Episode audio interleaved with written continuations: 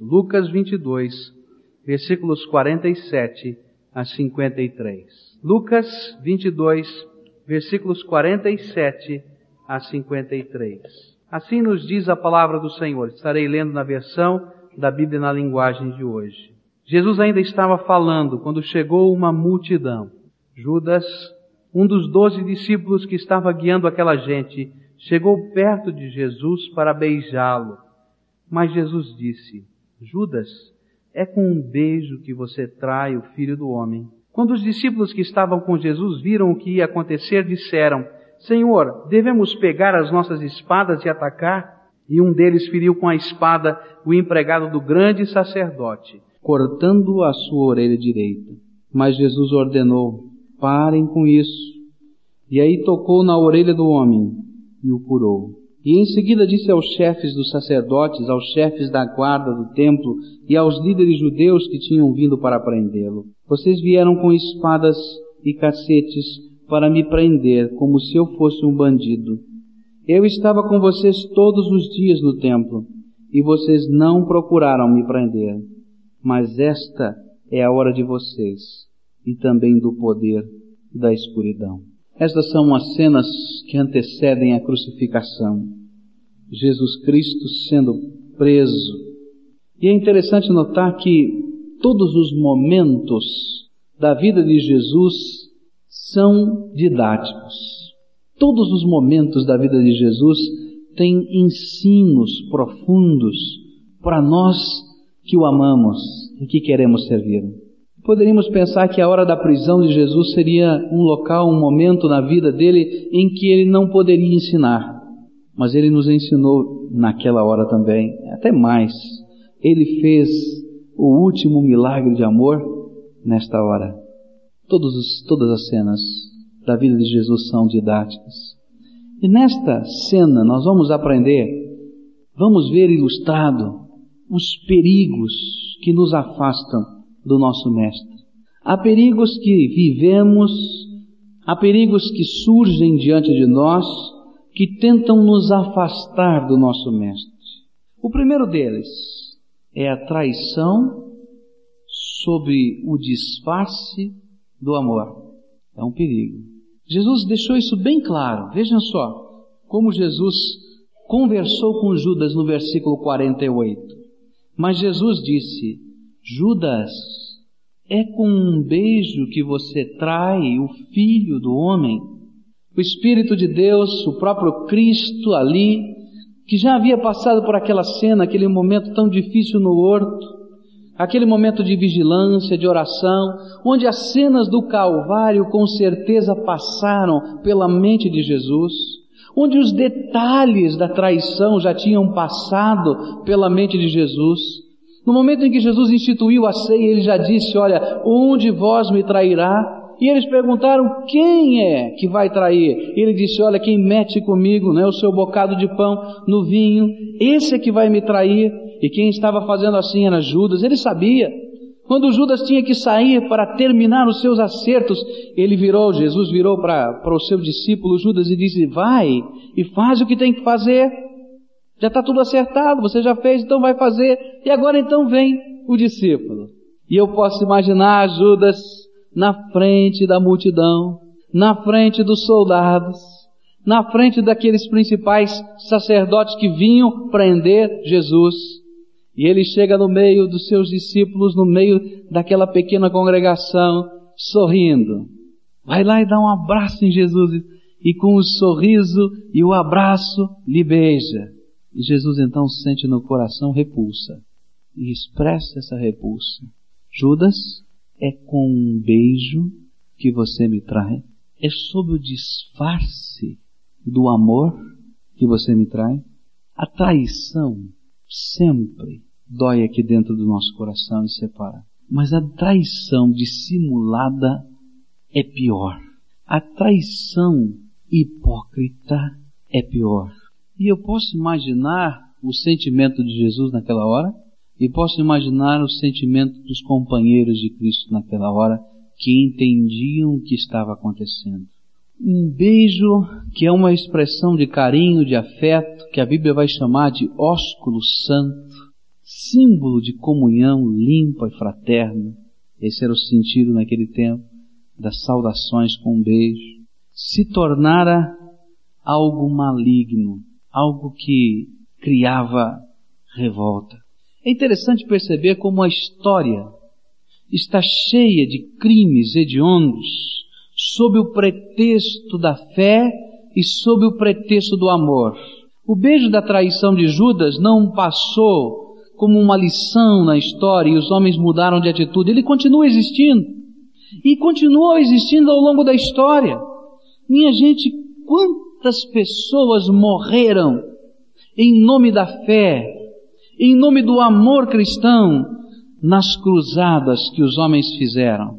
Em nome da fé, eles saíam de casa em casa, de cidade em cidade, convocando as pessoas a se armarem e destruírem pessoas nas chamadas guerras santas, que de santa não tinha nada.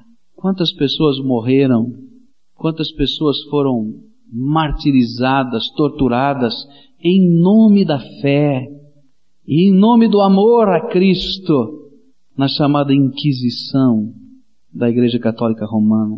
E quantas pessoas têm morrido hoje nas guerras chamadas santas que não tem nada de santo? E quantas vezes nós temos usado os argumentos da fé, os argumentos do amor, os argumentos da graça de Deus para fazer o que Judas fez? Beijo da traição a traição aos princípios de Cristo, à verdade de Jesus, aos ensinos da Sua palavra, em nome do amor. Não é assim que Jesus ensinou e nem é assim que Jesus quer que vivamos. O beijo de Judas continua existindo toda vez que na igreja existem brigas e cisões. Você já recebeu um sorriso de falsidade? Já recebeu? Oh, como é que vai? E lá dentro do coração sabe, esse sorriso não é verdadeiro. Você já recebeu um abraço de hipocrisia? E você já fez isso? Já fez? E de repente a pessoa vira as costas, não é? A gente vira para o outro e fala mal.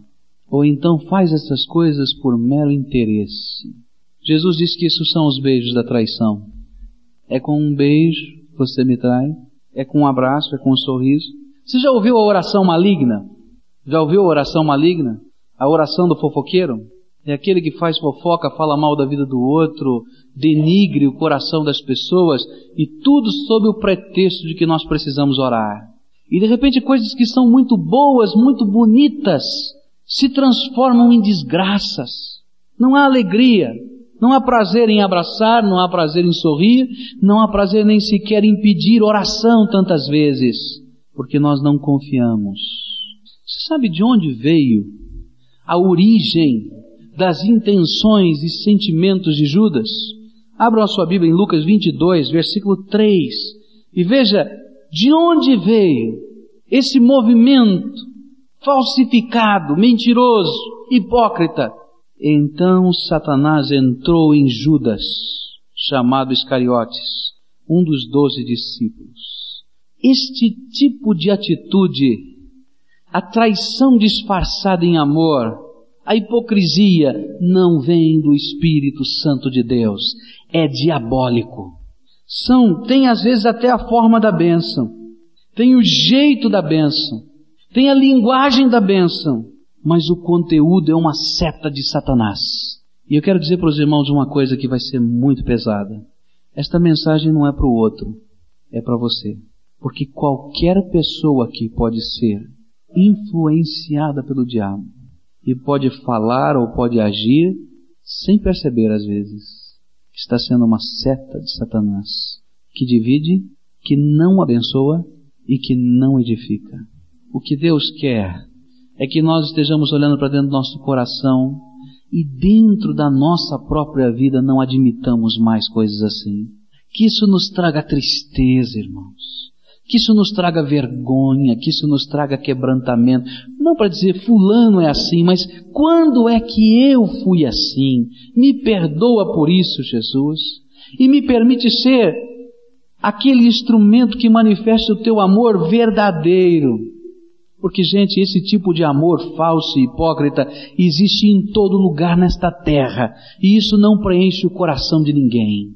Agora, o amor de Jesus, esse sim que é capaz de curar aquele que está prendendo, o soldado que veio prendê-lo, aquele amor que não é hipócrita, aquele amor que é verdadeiro, aquele amor que chegou até a cruz do Calvário, aquele amor que não se importa em sofrer pelas pessoas.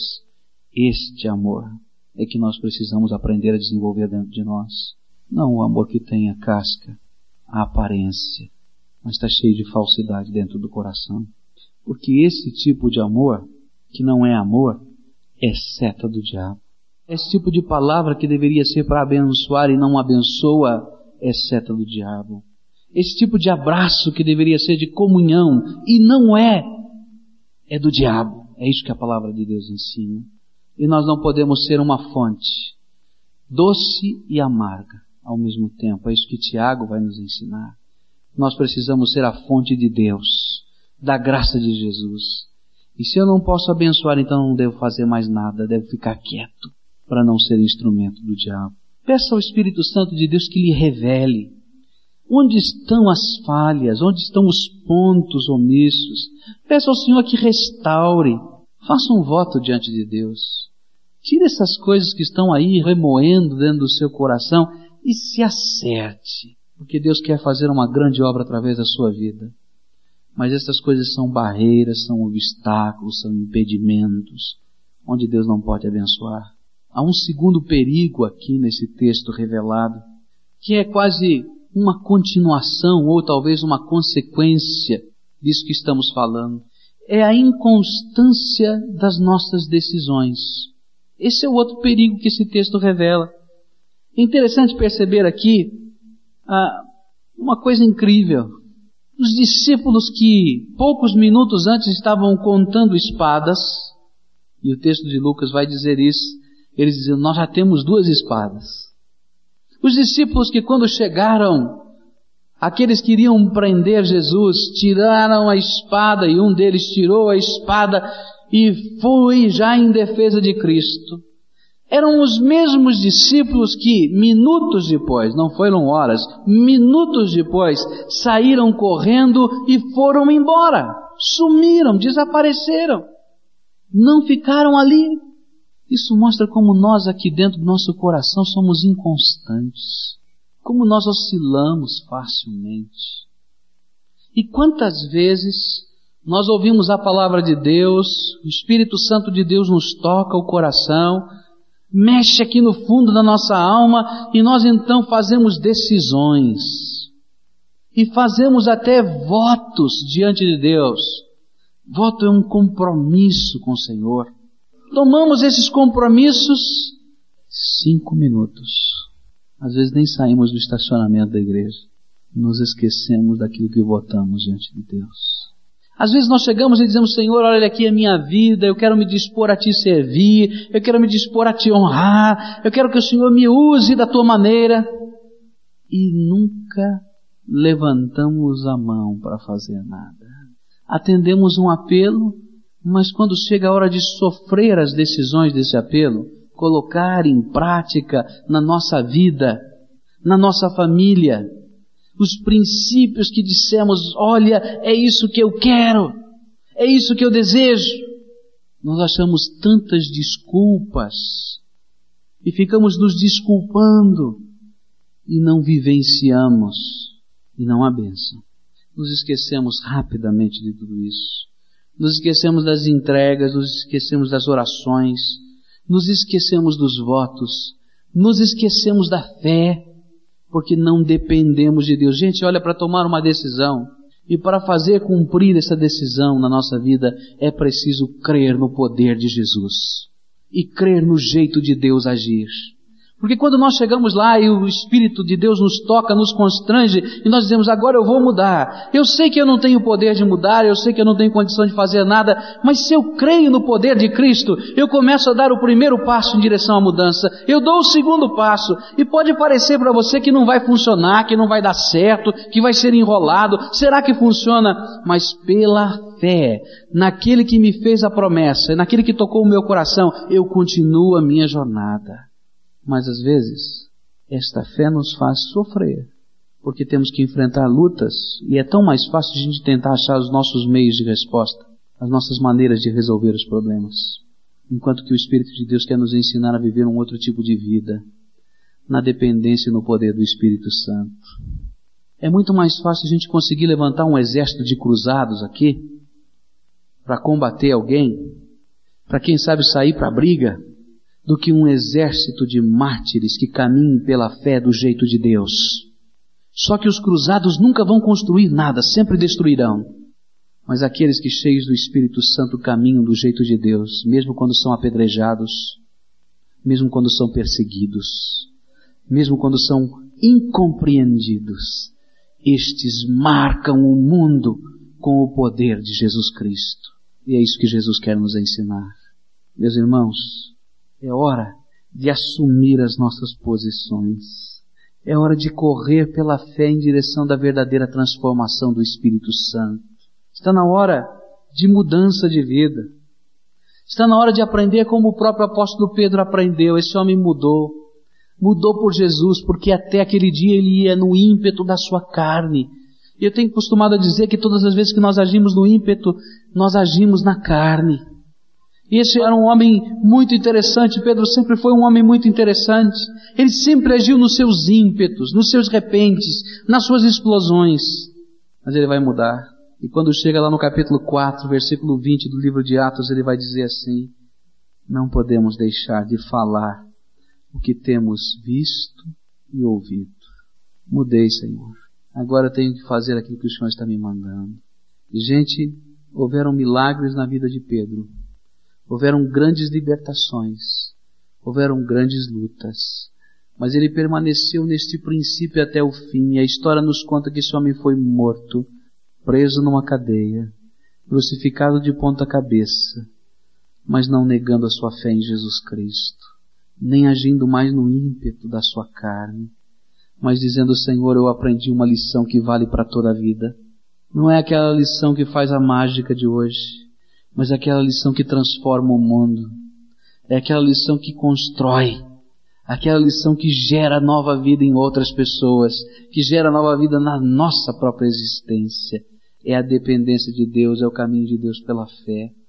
Quando a nuvem está escura, quando a nuvem não está escura, quando o dia está claro ou quando o dia não está claro, quando as pessoas acham que estamos certos ou não, seguimos a vontade de Deus.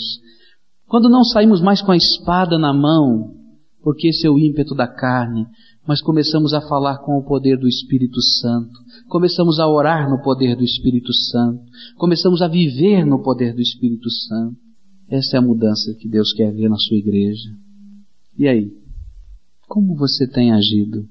Como têm sido as suas decisões? Eu sei que há áreas da sua vida que o Espírito Santo tem batalhado, tem quebrantado, tem mexido, tem tem realmente apontado aí dentro da sua vida. Eu sei que são áreas de litígio, são áreas de luta, são áreas complicadas, mas são áreas que têm que ser entregues totalmente. São áreas que têm que ser sofridas. Sabe o que eu digo quando sofrer? É a gente crer naquilo que o Espírito de Deus quer fazer na nossa vida do jeito dele.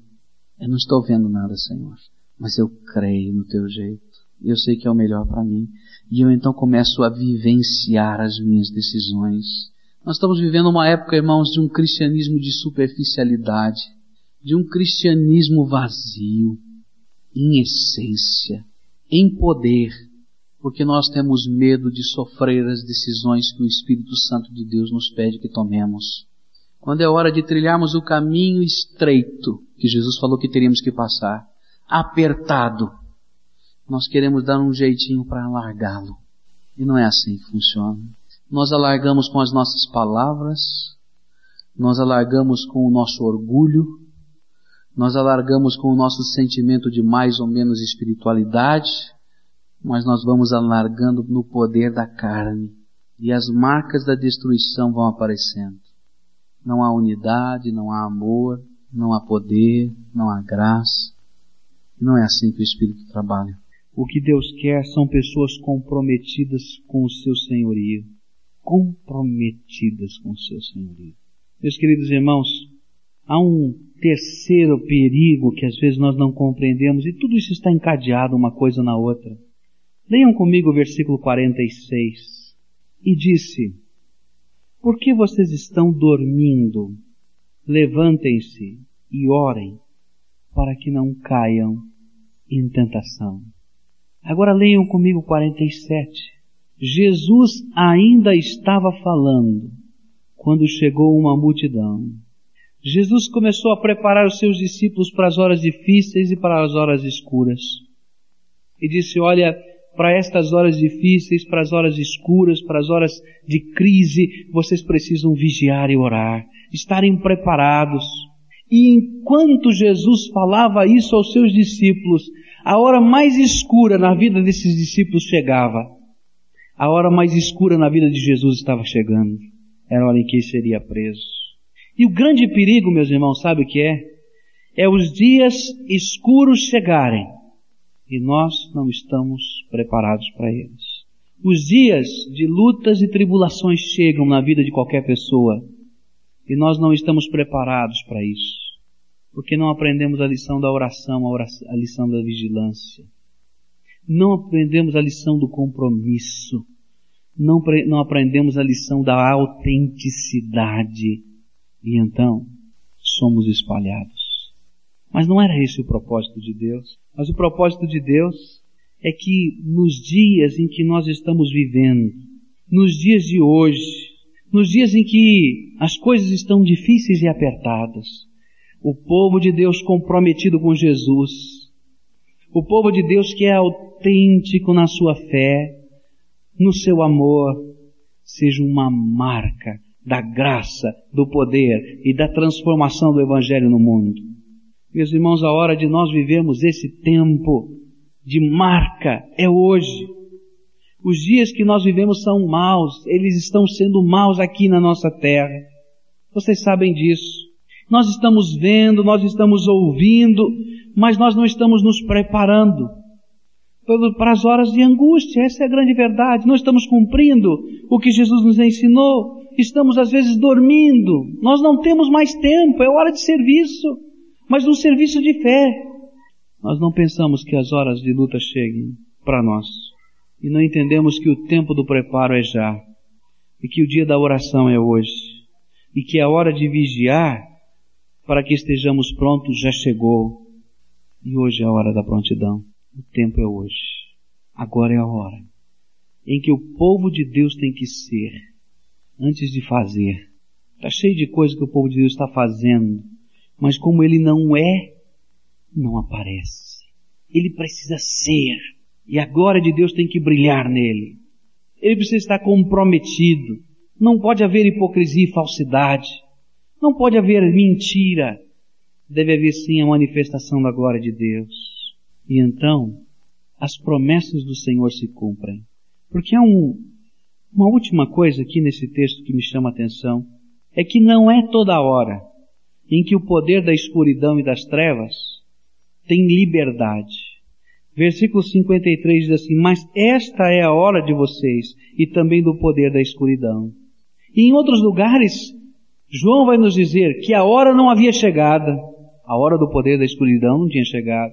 E quando nós estamos preparados, ungidos no Senhor, nós cremos e esperamos, porque entendemos que não é todo o tempo o tempo do inimigo, e entendemos que vai chegar a hora em que Deus vai derramar sobre nós a bonança, a hora em que Deus vai derramar sobre nós a sua graça, a sua misericórdia, o seu amor, a hora em que Ele vai dizer o chega, o basta, o sossegai na nossa vida e nós caminhamos por fé, na certeza de que o Senhor nosso tem todo o poder sobre o céu e a terra. A noite mais extensa na vida desse cristão é sempre sucedida pelo dia. O inverno mais rigoroso é sempre seguido pela primavera. Após as mais prolongadas borrascas, o céu se aclara e ostenta o seu mais belo azul, porque é Jesus que controla todas estas coisas. A hora das trevas na vida de Cristo durou três dias, mas chegou o dia da ressurreição, e assim há de ser conosco. Meus irmãos, é hora de avaliação. Que tipo de vida cristã você tem vivido? Que tipo de compromissos você tem assumido, cumprido ou não? Que tipo de palavras têm saído dos seus lábios? Que tipo de amor você tem vivenciado? É hora de confissão, é hora de entrega, é hora de quebrantamento.